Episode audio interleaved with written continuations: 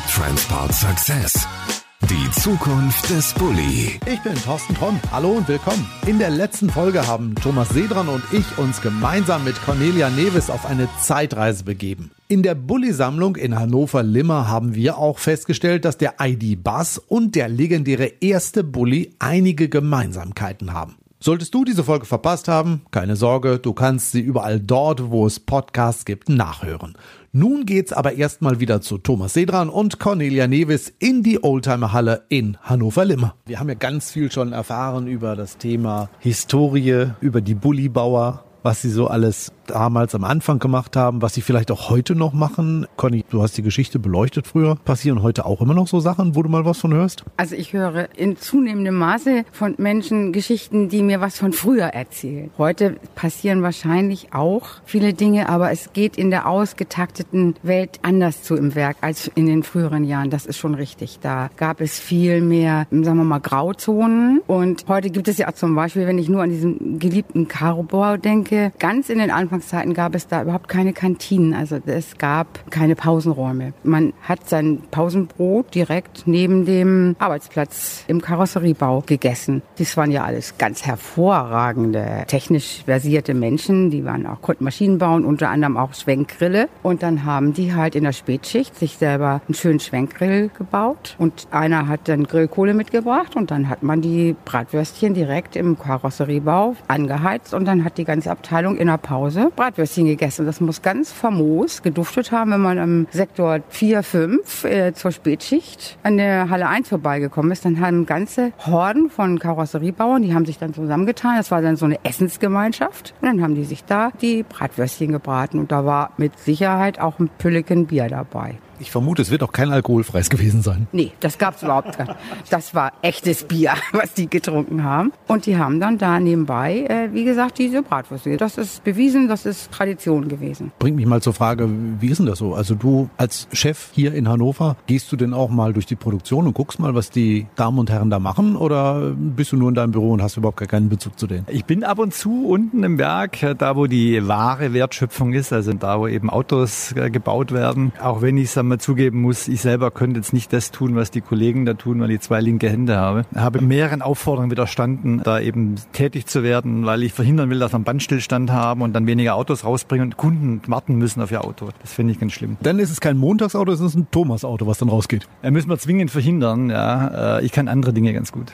War es früher eigentlich auch so? Ich weiß nicht. Es gab Werkleiter, so nannte man das ja früher, die scheuten nicht davor zurück, überraschende Spontanbesuche in der Mannschaft zu machen. Ich erinnere da an meinen heißgeliebten Joe Werner. Das war der zweite Werkleiter, den wir überhaupt hier hatten. Da gibt es eine ganz nette Geschichte über ihn und unseren berühmten Fliegenpaul. Joe Werner war darauf bedacht, dass um sein Werk, so nannte er das, auch alles rechtens und schön ordentlich war und auch Baubuden oder irgendwelche Baustellen hatten seiner Meinung nach akkurat und im rechten Winkel zu sein. Und so ist er mal ums ganze Werk gefahren. Er hatte übrigens einen Dienstkäfer, schwarz, und er hatte auch einen Chauffeur. Diese Zeit müssen wir mal sehen. Das war dann so, so 1959, möchte ich meinen, war das 1960. Und jetzt fuhr er ums Werk rum und entdeckte im Osten des Geländes eine Baustelle, die seiner Meinung nach fürchterlich aussah. Es war ein Freitagabend. Und er fuhr wutentbrannt zurück in sein Büro, pfiff sein Assi her und meinte, und Montag um Punkt 8 ist der Herr Sitnitzki bei mir, Fliegenpaul. Das war nämlich der Chef der gesamten Werktechnik. Okay, sagte dann der Assi, ich äh, mach das, richte es aus. Hat sofort bei Fliegenpaul angerufen im Büro, worauf dann emsiges Treiben am Sonnabendvormittag und am Sonntagvormittag war im östlichen Bereich des Geländes.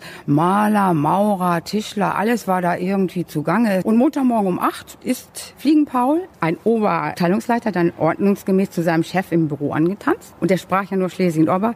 Na, sie haben mich gerufen, was ist denn los? Und so, Werner, wie sieht das da aus? Ganz furchtbar auf meinem Gelände. Diese Baustelle da hinten, das muss gerichtet werden. Das sieht ja furchtbar aus. Sie sind mir dafür verantwortlich. Und Fliegenpaul dann ganz ruhig mit, ne, das müsste ich mir mal anschauen. Zeigen Sie mal, was es ist. Lassen Sie uns doch mal hinfahren. Jawohl, sagt du Werner dann. Das machen wir sofort. Kommen Sie mal mit mit meinem Wagen. Ich fahre Sie dahin. Ich zeige Ihnen mal, wie schlampig Sie da gearbeitet haben. Beide runter in den Dienstkäfer, zack, in den Osten des Werkgeländes. Und dann stiegen die beiden aus und es offenbarte sich folgendes Bild. Es war eine kleine Gartenlaube da, errichtet worden mit einem kleinen Kiesweg, eingerundet mit einem Gartenzaun. An den Fenstern der Gartenlaube waren karierte Vorhänge und davor waren Geranien gepflanzt. Es war ordnungsgemäß ein kleiner Geräteschuppen errichtet worden.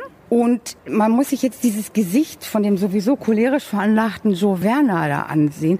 Gar nichts hat er gesagt. Der muss puterrot angelaufen sein. Und der Fliegenball meinte noch, na, ich finde, es sieht ja nicht so schlecht aus. Und dann hat man nur noch Schritte gehört, das Klappen der Autotür. Und Werner ist wutentbrannt in seinem Dienstkäfer wieder ins Büro zurück. Und der arme Fliegenpaul musste jetzt bis hinten zur Halle 1 zu Fuß zurückgehen. Aber ich glaube, das hat er mit einem schmierigen Grinsen im Gesicht absolviert. Und das ist die Geschichte mit der Baubude und Fliegenpaul. Das war, glaube ich, früher, also was, was ich gehört habe, was die gemacht haben, wäre heute undenkbar, oder? Das weiß ich nicht. Ich glaube, sagen wir, dieses engagierte Zusammenarbeiten auch zwischen Management und den Mitarbeitern. Conny, ich habe bei dir im Buch oder im Podcast gelesen über den Hauptabteilungsleiter, der seinen Leuten da, wenn sie Samstag arbeiten mussten, eben Zigaretten und Bier und Essen mitgebracht hat. Das haben wir heute auch noch. Ja, ich, ich sehe viele Führungskräfte, die da sehr engagiert sich um ihre Leute auch kümmern und äh, Mitarbeiter, die voll reinhauen und auch mal die eine oder andere Überstunde schieben, ohne groß sich zu beschweren. Das auch gern machen, weil sie wissen, das ist wichtig und das ist sinnvoll. Du warst ja nun schon auch in einigen anderen Unternehmen unterwegs. Ist das was Besonderes, was die Nutzis ausmacht? Ja, wir haben hier schon so einen speziellen Geist, ne, so einen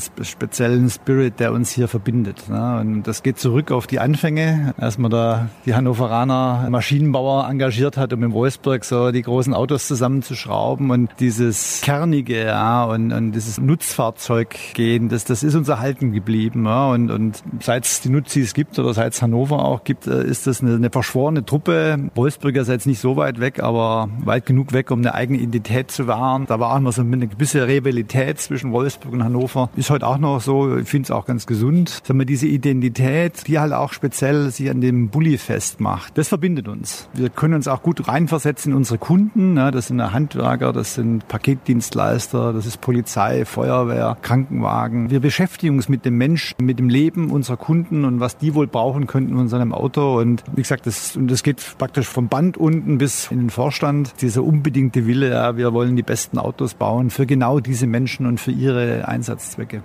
Thomas, ich habe immer wieder gelesen, VW wird im Konzern 7000 Jobs streichen.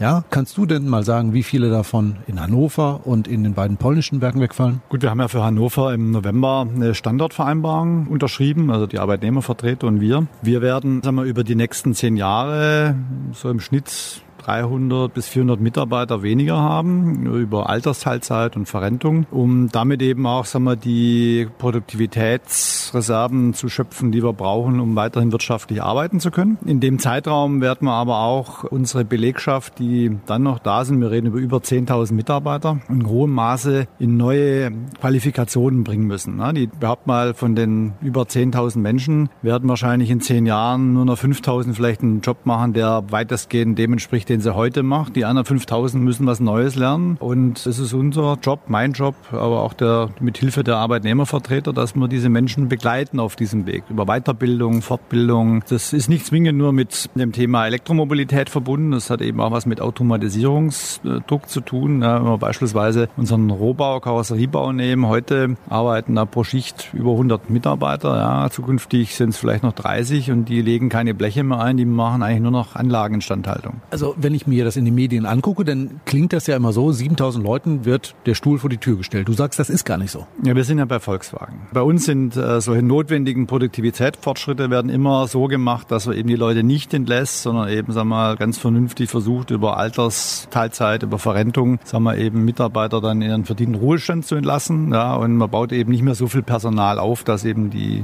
Stellen nachbesetzt werden. Weil da kann man eben auch lange planen. Wir haben jetzt, wir reden über zehn Jahre, ja, äh, das ist mal eine lange Zeit. Und da auch den Mitarbeitern die Sicherheit zu geben, dass sie nicht um ihren Job fürchten müssen. Das finde ich extrem wertvoll, weil wir brauchen die Mitarbeiter ja auch. Die müssen ja mitdenken, die müssen ja mithelfen, dass ihre neuen Jobs auch wirklich gut sind. Geht ja nicht nur darum, dass wir denen sagen, pass auf, du musst jetzt dieses oder jenes lernen. Da geht es auch darum, dass sie sich selber nochmal Gedanken machen, woran habe ich Interesse, was mache ich gerne, wo bin ich vielleicht gut. Wir haben in vielen Gesprächen auch herausgefunden, dass Menschen sich jetzt hier Abendschulen weitergebildet haben, die haben selber so ein bisschen programmiert. Ne? Und einige der Kollegen, die vorher eben Karosseriebau waren, die sind jetzt in der Entwicklung ja, oder sind eben aus dem direkten Bereich in die Instandhaltung gewechselt ja, und arbeiten jetzt an den Robotern und programmieren die. Ne? Ich finde, es ist eine gute Chance, aber es ist auch ein schwieriger Prozess, weil wir natürlich bestehende Strukturen, also familiäre Strukturen in dem Werk auflösen. Ne? Wir haben heute Montageeinheiten, ne? da sind der Großvater, der Vater und der Sohn in einer Linie. Ja? Das wird zunehmend schwieriger. Ne? Und, aber ich verstehe das auch, wenn man so nach 20 Jahren, wenn man sich so auch in seinem Bereich, in seiner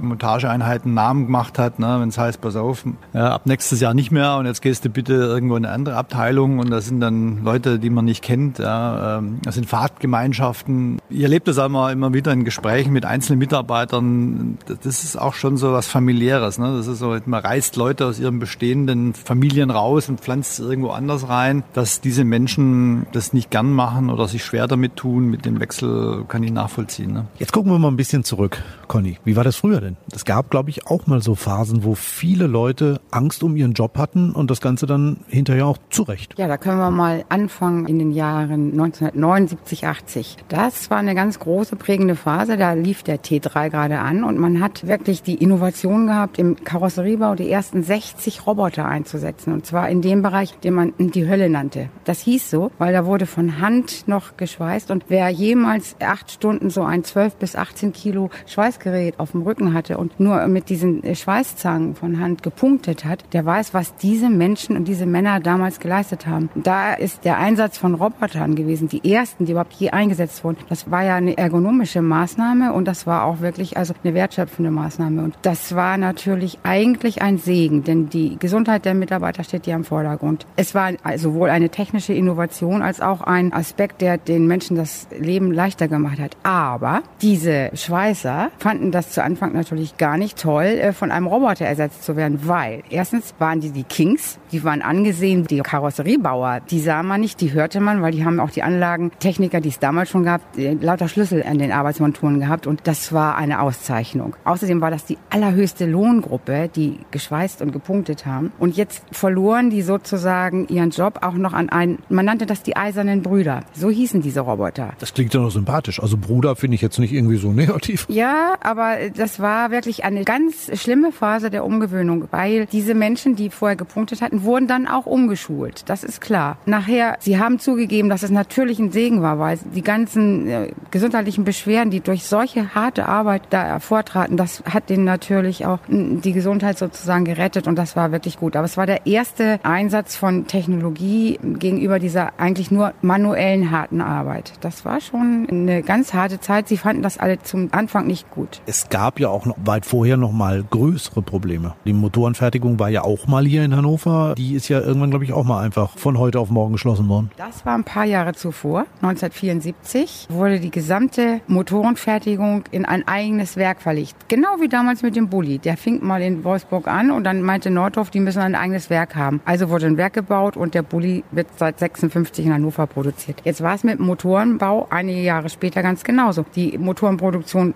wurde immer größer. Die haben zum Schluss in Hannover 7500 Motoren am Tag gebaut. Das ist eine echte Menge. Und da hieß es dann, ja, das schaffen die auch nicht mehr in einem Werk. In Salzgitter wurde ein eigenes Werk gebaut und die gesamte Motorenproduktion aus Hannover wurde nach Salzgitter verlegt. Mit dem Ergebnis, dass in Hannover fast 13.000 Stellen gestrichen wurden. Viele Mitarbeiter wurden mit Aufhebungsverträgen entlassen. Die meisten haben in umliegenden großen Unternehmen recht schnell wieder einen fast adäquaten Job gefunden. Und 1978, 79 setzte die T3-Produktion ein. Da brauchte man plötzlich händeringend wieder Mitarbeiter. Und ich möchte mal sagen, drei Viertel derjenigen, die mit Aufhebungsvertrag entlassen wurden, wurden alle wieder eingestellt. Die hatten fast alle wieder ihren gleichen Job, nur eben an einem anderen Modell. Das war die Geschichte vom T3 und der Verlagerung der Motorenfertigung. Da sieht man, bei den Nutzis ist alles manchmal ein bisschen anders. Ja, es ist nicht so möglich. Wir reden ja auch häufig darüber, dass Volkswagen Nutzfahrzeuge sich in einer Transformation befindet, also zum Mobilitätsanbieter hin. Auch in der Vergangenheit habe ich gelesen, gab es ja schon mal, zumindest bei den Jobs, so eine Art Transformation.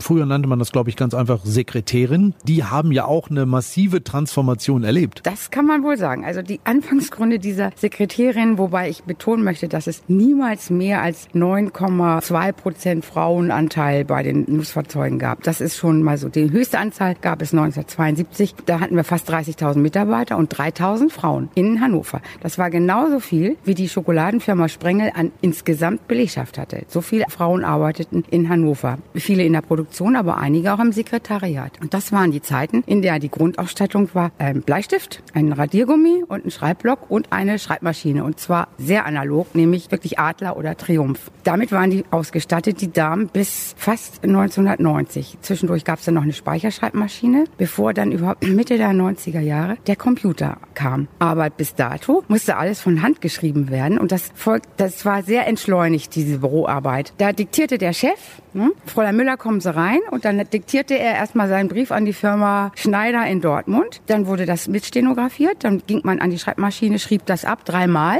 möglichst ohne Tippfehler. Dann kam das in die Vorlagenmappe zur Unterschrift vom Chef. Montag äh, diktiert, Montagabend in der Postmappe. Er wurde dann unterschrieben, war Dienstag absendebereit für die Post, ging zur Post, war mit Glück Mittwoch oder Donnerstag in Dortmund. Da wurde die Post geöffnet. Der Chef las den Brief, diktierte seiner Fräulein Müller wieder einen Brief. Das ging dann wieder abschreiben, tippen und mit Glück war dann in der Folgewoche am Dienstag der Antwortbrief da. Schneller ging's nicht. Man hatte dann aber eine technische Neuerung, nämlich das Fernschreiberbüro. Es gab auch eins in Hannover im Sektor 3. Fernschreiben, das ging folgendermaßen, Brief diktiert, abgeschrieben, dann musste die Sekretärin sich wirklich die Sprintschuhe anziehen und in gesprengtem Galopp in dieses Fernschreiberbüro. Dort wurde das Schreiben elektronisch übermittelt, damit es fast zur gleichen Zeit irgendwo in Dortmund bei dem Adressaten ankam. Und wenn die richtig fix waren und dann auch antworteten, dann wurde das zurückgekabelt und dann musste die dortige Sekretärin wurde angerufen, hier liegt ein Fernschreiben für Sie vor, kommen Sie mit und holen sich das ab. Dann musste die laufen und so ging dieser Transfer hin und her. Auch in der Berufsausbildung hat sich ja innerhalb dieser letzten 60 Jahre so enorm viel geändert. Es gibt ja heute Berufe, die gab es früher noch nicht. Heute gibt es einen Mechatroniker, also die lernen zu programmieren und mit der neuesten Technologie umzugehen. Sowas gab es früher nicht. In Hannover konnte man Werkzeugmacher lernen und Kfz-Mechaniker. Das waren so die Standardberufe. Und die Ausbildung fing auch schon 1957 an. Also seit der Zeit hat man dort ausgebildet und früher hieß ein Azubi die Stifte. Ich weiß auch warum, weil man die anspitzen musste, ne? Das passierte auch, aber ein kleiner Stift hatte zu schreiben, zu parieren, daher kam das. Und die Art und Weise, wie man früher ausgebildet hat und heute hat sich auch grundlegend verändert. Das war nämlich ein ziemlich haariges, im wahrsten Sinne des Wortes, Unterfangen. Die hatten einen ganz eigenen Bereich, die hatten ganz eigene Ausbilder, die hatten früher eine eigene Stiftekantine, da saßen nur die Jugendlichen, weil sozusagen die junge Horde war nirgendwo gut gelitten. Es war wie ein Hogwarts. Oben war ein Tisch, da saßen die Ausbilder und geradeaus waren die Tische in der Kantine und die Jugendlichen saßen da und mussten unter Aufsicht der Ausbilder essen. Und wehe, das passierte nicht in anständigem, sagen wir mal, savoir-vivre, dann gab es da auch schon einen harschen Anranzer.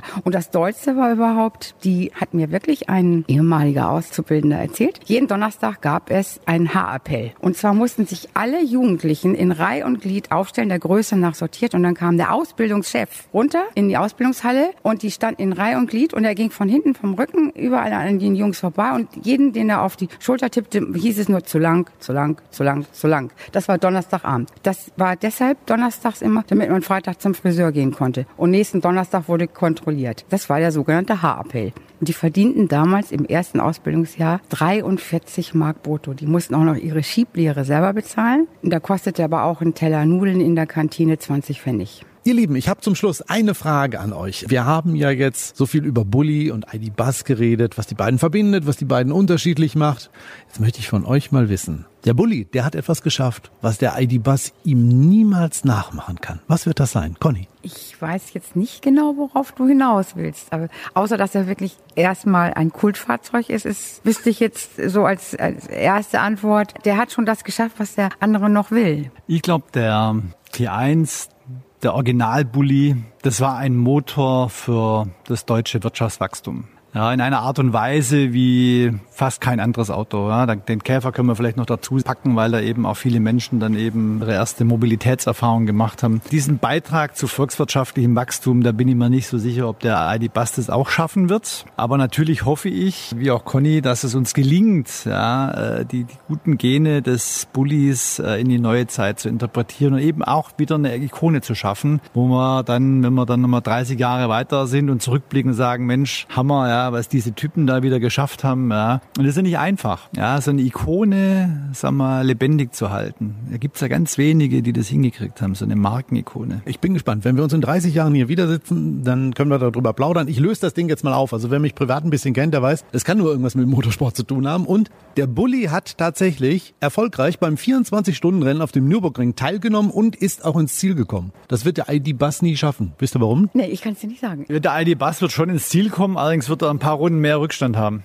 Nein, wird er nicht. Also die Veranstalter haben aufgrund dessen, als der Bulli teilgenommen hat und ins Ziel gekommen ist, weil sich einige Teilnehmer darüber beschwert haben, dass so ein großes Auto dann immer plötzlich auch mal im Rückspiegel auftauchte, das Reglement geändert und es sind derart große Autos nicht mehr zugelassen, sodass ein ID-Bus nicht mehr mitfahren kann. Conny? Ich wusste nicht, dass er das geschafft hat und es ist ja auch ein Bild für die Götter muss es gewesen sein, wenn so ein Bulli da auf dem Nürburgring rumrast. Ich habe dieses Auto live gesehen. Es ist tatsächlich ein Bild für die Götter gewesen, wenn du dieses Ding über die Sprungkuppe hast kommen sehen. Ähm, alle anderen Autos hörst du, hörst du und irgendwann taucht so ein flaches Ding auf und den Bulli hörst du erstmal nicht und dann taucht plötzlich so ein riesengroßes Auto auf und das rührt an dir vorbei und du denkst, das war jetzt kein Bulli, oder? Das ist ja wirklich äh, kaum zu glauben und der hat es wirklich geschafft. Ohne Quatsch, der hat es wirklich geschafft. Das haben viele andere Autos nicht geschafft und die Fans haben das Auto gefeiert. Also die haben das Ding geliebt. Ich weiß nicht, ob er mit dem Ding noch nach Hause gefahren ist, aber äh, er hat es auf jeden Fall geschafft. Vielleicht sollten wir uns irgendwann, wenn der ID-Bus da ist, mal den Nürburgring mieten und dann fahren wir mal zu dritt 24 Stunden. Wir fangen mal mit zwei Runden an. Ja. Nürburgring ist eine Strecke, die mir hohen Respekt einflößt. Ja. Wenn ich das höre, dann fährst du nicht, dann äh, sitzt du auf dem Beifahrersitz. Ja, da ist es sicherer für dich, wenn ich nicht fahre. Sehr gut. Conny, du bist dabei? Als Beifahrer vielleicht, das muss ich mir noch überlegen. Ich bin ja auch nicht so die ganz mutige. Pass auf, ich frage den Walter Röhrl, ob er Zeit hat. Weil er sagte auch immer, es gibt zwei Ikonen im Automobilbau. Das eine ist der 911er, das andere ist der Bulli. Ja, also ich meine, ich bin sicher, der hat super Interesse dran, da mit uns über den Nürburgring zu fahren. Und der weiß, wo man bremsen muss. Das ist ein Deal, das machen wir. Also wir fahren vorher mit dem ID-Bus nochmal nach Italien und holen nochmal spannende Lebensmittel. Und ja, dann fahren wir mit Walter Röhrl zusammen über den Nürburgring und in 30 Jahren treffen wir uns hier wieder. Das ist ein Deal. Da kann man mal drüber nachdenken. Finde ich eine gute Idee. Mama. In diesem Sinne sage ich danke und bis denn dann. Tschüss. Und damit du die nächsten Folgen nicht verpasst, ein ganz hilfreicher Tipp. Abonniere uns einfach und das geht ganz leicht überall dort, wo es Podcasts gibt. Also bei iTunes zum Beispiel, wenn du ein iPhone oder ein iPad nutzt, hast du ein Android-Gerät, dann kann ich dir zum Beispiel Google Podcasts empfehlen. Uns gibt's darüber hinaus natürlich auch bei radio.de, bei Spotify und auch als kostenloser Skill für deine Amazon Alexa. Falls du Fragen hast oder auch Anregungen, dann kannst du uns gerne ein paar Zeilen zukommen lassen. Ich werde dir die Kontaktdaten auch mal in die Shownotes packen. Dort findest du auch nochmal einen Link, der führt dich zum besagten Buch Der Bullybauer von Conny Neves. Kannst du noch mal ein paar Sachen nachlesen, über die wir diesmal nicht gesprochen haben. Ja, und das war's auch für heute. Ich bin Thorsten Tromm und wir hören uns in der nächsten Folge wieder. Also, bis denn dann. Ciao. Das war We Transport Success. Die Zukunft des Bulli.